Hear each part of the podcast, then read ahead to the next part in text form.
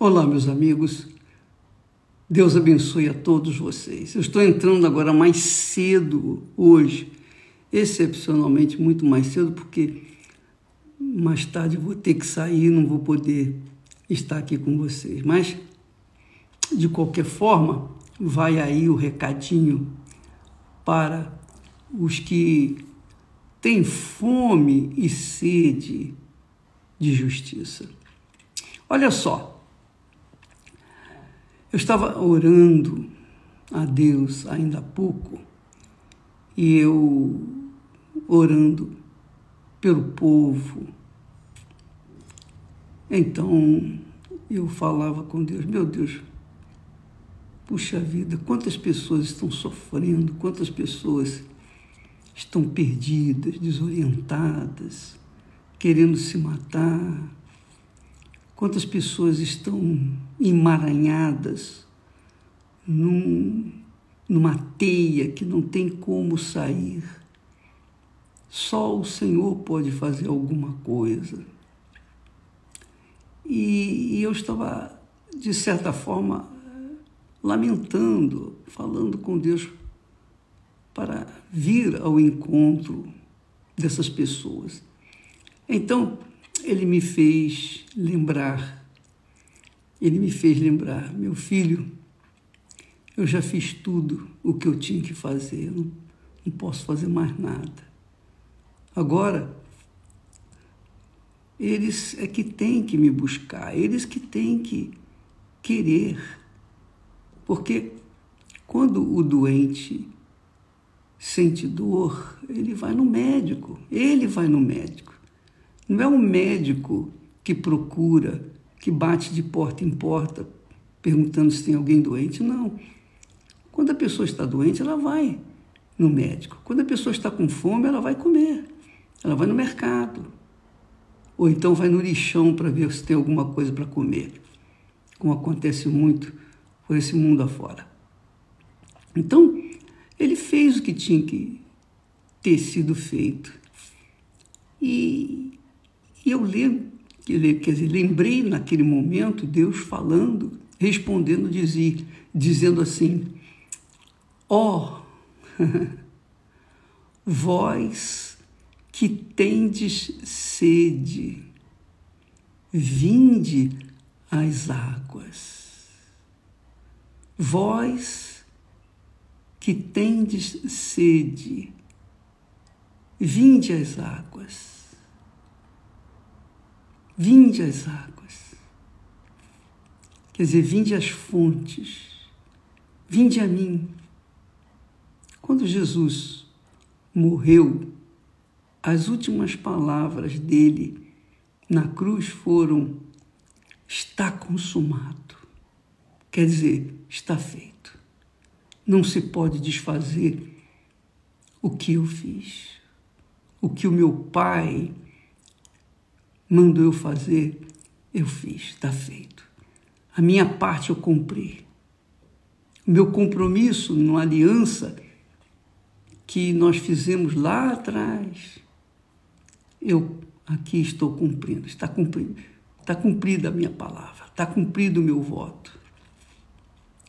E então Deus me respondeu dessa forma: Vós que, que tendes sede vinde às águas.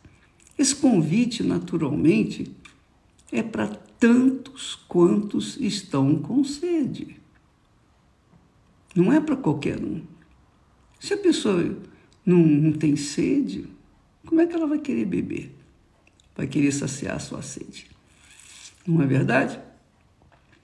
Agora eu faço você lembrar que nós falamos nessa semana o, o texto lá de Tiago, quando ele diz assim: E Deus escolheu os pobres deste mundo para fazê-los ricos na fé. Ricos na fé, porque ricos na fé te dá o direito de você beber das fontes celestiais. Só quem é rico na fé tem o privilégio de comprar sem dinheiro. como ele diz aqui, os que não têm de dinheiro, vinde comprai. Comei, sim, vinde, comprai sem dinheiro e sem preço, vinho e leite. Quer dizer, alegria e sustento para a sua, o seu ser, o seu corpo. E então ele continua dizendo: por que gastais o dinheiro naquilo que não é pão? E o produto do vosso trabalho naquilo que não pode satisfazer. É a vaidade, né? As pessoas gastam rios de dinheiro com vaidade.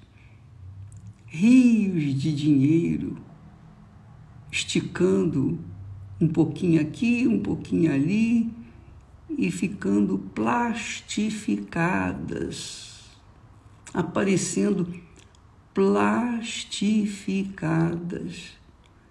Isso acontece muito, você tem visto isso nas novelas. Atores, até novos, se plastificando e perdendo, perdendo a sua essência, a essência da arte, porque não tem expressão na sua fala. Então Deus fala: por que que, por que gastais o dinheiro, o produto, o fruto do seu trabalho naquilo que não pode satisfazer? Ouvi-me atentamente e comei o que é bom, e a vossa alma se, se deleite com a gordura a alma se deleitar com gordura é meio estranho, né? Porque a alma é uma substância informe, você não toca, não vê, você sente. Você, a alma sente as dores, a alma sente alegria, a alma sente tristeza, angústia, a alma sente dor de dente, a alma sente dor no peito, a alma sente, enfim, as dores que o corpo apresentam é a alma. Então, como é que a alma vai comer gordura? Mas Deus está falando aqui da, da gordura celestial, a gordura que faz lubrificar a alma, que traz para a alma aquele alívio, como um alento. Ele diz: inclinai os vossos ouvidos e vinde a mim. Ouvi, ouvi, e a vossa alma viverá. Ouvi, ouvi a minha voz, ouvi a minha palavra, e a vossa alma viverá.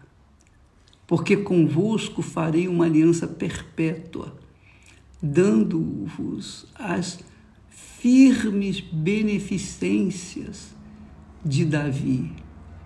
Então, são palavras, são promessas são votos que Deus fez e cumpriu através do Senhor Jesus Cristo. Cumpriu. Quando ele morreu na cruz, ele disse, antes de morrer, ele disse: está consumado. Pronto. Quem quiser, pode vir a mim. Quem quiser ter vida, quem quiser ter uma alma saudável, feliz, alegre, vinde a mim. Quem quiser salvação, vinde a mim. Agora, eu não posso ficar é, colocando o melhor que eu tenho como se fosse produto de fim de feira. Não. As pessoas que quiserem o que eu tenho de melhor têm que vir buscar. Você quer o Espírito Santo, você tem que vir buscar, você tem que pagar o preço, você tem que sacrificar, você tem que mostrar que quer mesmo. Não basta dizer, ah, eu quero, eu gostaria. Não. Você tem que fazer por onde. Se você quiser receber o Espírito Santo, você tem que sacrificar, sacrificar a sua vida inteira. Porque o Espírito Santo é, é, a, é a inteireza, é a plenitude de Deus, é a totalidade de Deus dentro de nós. Portanto, quem quiser recebê-lo, obviamente tem que pagar o preço. Tem que pagar o preço. E pensando no caso da igreja do Senhor Jesus, muitas pessoas dizem, bispo, por que, que eh, Deus não está em todo lugar? Por que, que existe igreja? Muito bacana isso, nessa né, pergunta. É, realmente, Deus está em todo lugar. Quer dizer que ele está em casa, ele está na rua, ele está no trabalho, ele está dentro do carro, ele está em qualquer lugar, no ônibus, na lotação, no trem, etc. Por que, que precisa de igreja?